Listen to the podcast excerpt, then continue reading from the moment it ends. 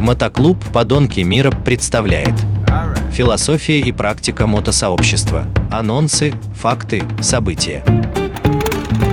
Всем привет, с вами снова Терех, Подонки, Мотоклуб, э, Москва. И у нас в гостях, э, у меня в гостях Татья, Татьяна, наша брюнетта. Ваша. Она, да, у нас в клубе она единственная женщина, поэтому к ней будут отдельные вопросы. Мы обсуждаем на радио обычно мотоциклы, женщин, алкоголь, поэтому к тебе будут отдельные вопросы. Да, привет. Добрый вечер, друзья, мальчики и девочки. Короче, так, наверное, всех будет интересовать вопрос, как ты в клуб-то попала и почему ты единственная это. А что Я попала. Я... У нас есть люди, которые очень любят говорить, я один из отцов-основателей клуба. Но я не буду себе такое приписывать. Так получилось, что я в клубе с момента его основания, первый состав формирования. Красивые люди, красивые мужчины. Зачем они меня позвали туда, я не знаю. Сами пожалели 30 раз, больше поэтому женщин не берут. Все хватает выше крыши одной. Ну, ты же понимаешь, да, а э, наши слушатели будут все время что-то фантазировать, придумывать, тем более сейчас вот э, популярны эти все свингер-вечеринки, и они наверняка, да, предположат, что какая-то была, наверное, вечеринка, наверное, да, или как. Александр, вы меня смущаете своими вопросами. Но они же вроде как мото-вопросы. Пояснил, да, у нас есть какие-то майки, в которых были какие-то знаковые события по годам. И вот- Подожди, и вот- не закончили про сауну? Да, и история нашего клуба начиналась с какого-то, я уже забыл, года 2002 и 2003 Ты вообще... или первого, какого года, где там началась баня, все пришли Нет, и это собрали. вообще все по-другому. Ну, давай расскажи свою историю. Как Сева говорит, теперь каждый может рассказывать свою историю. Давай ты. А что, на смотровой собиралась веселая толпа. Катались, отрывались по Москве, чудили, веселились. Было много разных ребят, с каждым годом появлялся кто-то, кто-то там уже исчезал, там куда-то что-то надоело. В какой-то момент образовалась компания людей, ну вот они вот ходили в эту баню, а мы, они меня один раз там, а имена надо называть. Ну, если не компрометируешь никого, то надо. А если боишься, то скажи там Кого я боюсь? кого-нибудь жены, чтобы жены тебя не ловили, потом не били. А то вы же меня защитите от ваших, Ну. ваших жен. У нас э, как-то в этом мире принято быть э, некоторым людям подкаблучниками. Говорят, что это их совместное решение. Ну, пускай это их совместное решение среди нашего круга общения. А, Есть такие люди, но мы стараемся от них держаться подальше. А, Речь не о подкаблучниках. А, в общем, катались, катались, а катались-то очень много же, и по Москве наматывали. А, Я как-то за лето на- накатала больше 20 тысяч и практически не выезжая из города. А потом парни вот эти вот, которые новые появились, говорят, поехали с нами прокатимся в Кострому, просто по фану, покататься, пообщаться. Поехали в Кострому, там, конечно, веселье горой, все. Ну, давай, ладно, тогда понятно, как ты в клуб попала, просто каталась и была байкерша. Ладно, расскажи с самого начала, как ты на Урале раньше ездила и перебирала его. Я не перебирала ура. А, просто ездила. Я просто есть. Ну а как ремонтировать? Он же едет, и надо ее все время ремонтировать его. Расскажи, как на самом начале, как ты на мотоцикл ты села, ладно? Очень хотелось мотоцикл. Я училась в университете, а нужно было деньги зарабатывать. А кроме Уралов тогда ничего и не было почти в Москве. ВЛА 1900, э, 1942 года военный. Ну и вот мы не считали серьезными мотоциклы, типа, ишь, там вот это все.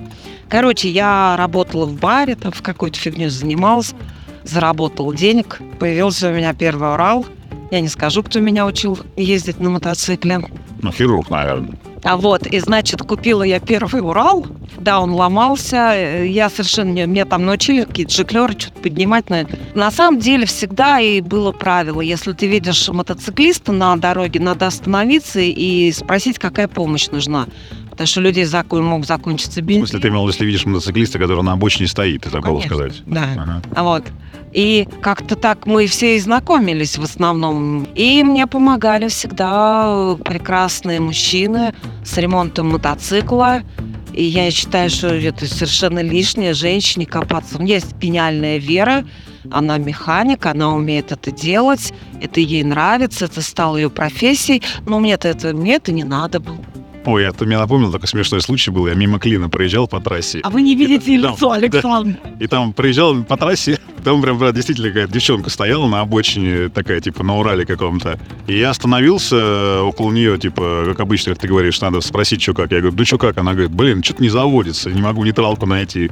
Ну и спрашивает меня вот на приборке лампочка, говорит, где здесь нейтралка? Я говорю, да я откуда на Ура. Я на Галде ехал.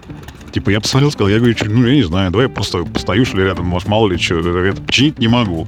Потом, правда, ее парень приехал на мотоцикле. Я говорю, ну ладно, раз у тебя парень приехал, тогда уже и все, езжай. Поэтому тоже пытался один раз помочь девчонке, да, но не смог помочь, э, не подсказать ей, какую лампочку надо смотреть, Хочешь, чтобы нейтралку поймать Я могу на Урале. сказать, как я первый раз поехала. Для меня это был адский дальняк. Я только-только купила мотоцикл, ездить почти не умела, но поперлась на нем на самое первое московское байк-шоу. Это мне вообще страшно сказать, сколько лет назад это было. Но это было здорово. Я была очень маленькая, тогда красивая, молодая. Да и сейчас нормально все. Радиослушатели, представьте самую красивую женщину своей мечты. Это она есть, да. Значит, радионюхатели, как Немоляев говорил, дорогие радионюхатели. Вот, а я, короче, на этом байк-шоу, мне там какой-то приз дали, и там всего несколько девочек выехало, было телевидение, пресса. Прям было круто. И я такая еду обратно, выехала на МКАД, и у меня, сука, мотоцикл взял и встал. И я такая сижу, думаю, блин, что делать? Останавливается мужчина на какой-то машине, говорит, что случилось? Я говорю, оно не едет. И он там что-то посмотрел, посмотрел, а ну-ка, говорит, открой бак. Еще кто не понял, как бы, да, я же вообще не знал, что там бензин еще надо заливать. Короче, у тебя бензина не было, да? Ну ладно, а мы с тобой познакомились, когда в Прагу, да, первый раз поехали? Э, Как нет, мы с тобой познакомились до Праги, а, было собрание, я приехала тогда с Ну, вами. собрание в смысле тех, кто хочет хочет в Прагу поехать. Да, Одиссей организовал собрание клуб э, мотопутешественников, значит, организационные моменты. Там был Дебош, Ваня был, другие люди пришли. Да, и пришел, значит, розовощекий крепыш, такой в костюме, вообще улыбка не сходила с лица. И очень сильно поддерживал шутки-прибаутки Романа Петровича нашего дорогого.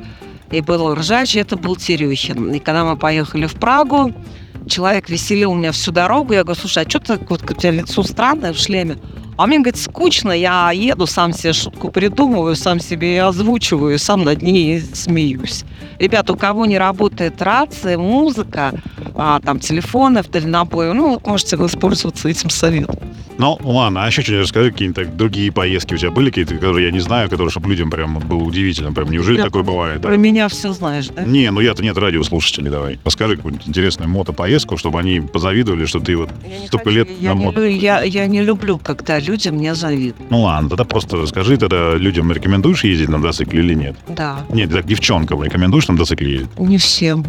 А как, а от чего зависит? Ну, если есть кураж, если нравится, это же многие девочки садятся, чтобы мужское внимание привлекать. Ну, как бы в этом, наверное, тоже есть смысл, но главное же в мотоцикле – это кайф от езды на мотоцикле и кураж. И вот если прет, то вот прям вот села на мотик и вообще даже останавливаться не хочется, и прям отжигаешь, крутишь там поворотики, жунь-жунь, и уже готова там в другую страну ехать, лишь бы ехать.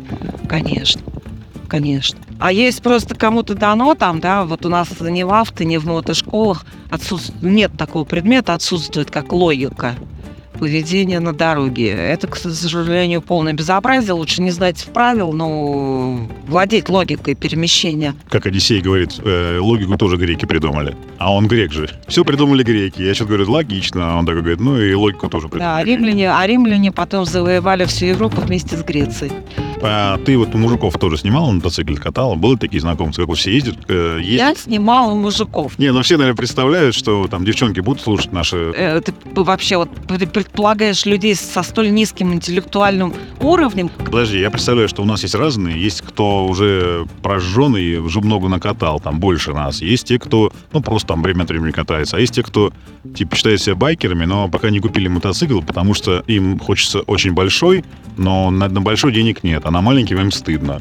А хотя вот я по себе сужу, мне все равно на чем ехать, лишь бы ехать. Поэтому тут я нас, нас разные слушатели. едет и едет, есть, конечно, разница там, но если есть на чем ехать и хочется ехать, то вам пофигу, а если вам ради понтов, ребят, ну это шашечки или ехать, Короче, разговор, спор ни о чем.